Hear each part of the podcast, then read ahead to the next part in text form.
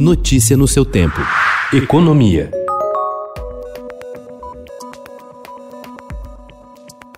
O aumento das despesas com benefícios previdenciários e assistenciais na esteira do reajuste do salário mínimo deve comprimir os investimentos públicos em 2021 a um nível considerado extremamente baixo por especialistas. O valor projetado em agosto do ano passado, de 28,6 bilhões de reais para obras e outras ações, o menor em pelo menos 15 anos, pode cair ainda mais para abrir espaço no orçamento para os chamados gastos obrigatórios.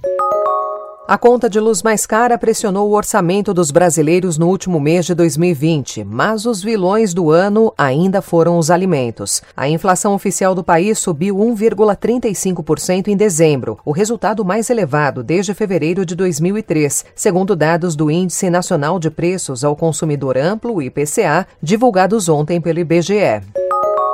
Em meio ao anúncio do fechamento das fábricas da Ford no Brasil, após 102 anos de produção local, uma luz amarela se acendeu para o setor automotivo nacional.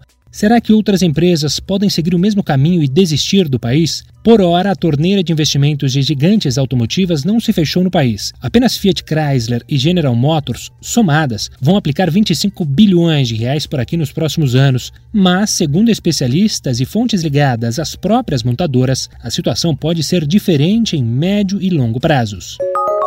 O presidente da França, Emmanuel Macron, fez ontem críticas ao desmatamento da Amazônia e citou especificamente a soja brasileira, relacionando-a ao problema ambiental. Continuar a depender da soja brasileira seria apoiar o desmatamento da Amazônia, afirmou Macron em sua conta oficial no Twitter. Macron comanda nesta semana o One Planet Summit, uma cúpula formada por cerca de 30 chefes de Estado, empresários e representantes de organizações não governamentais, evento do qual o Brasil não participa participa. O tema neste ano foi dedicado à preservação da biodiversidade. Notícia no seu tempo.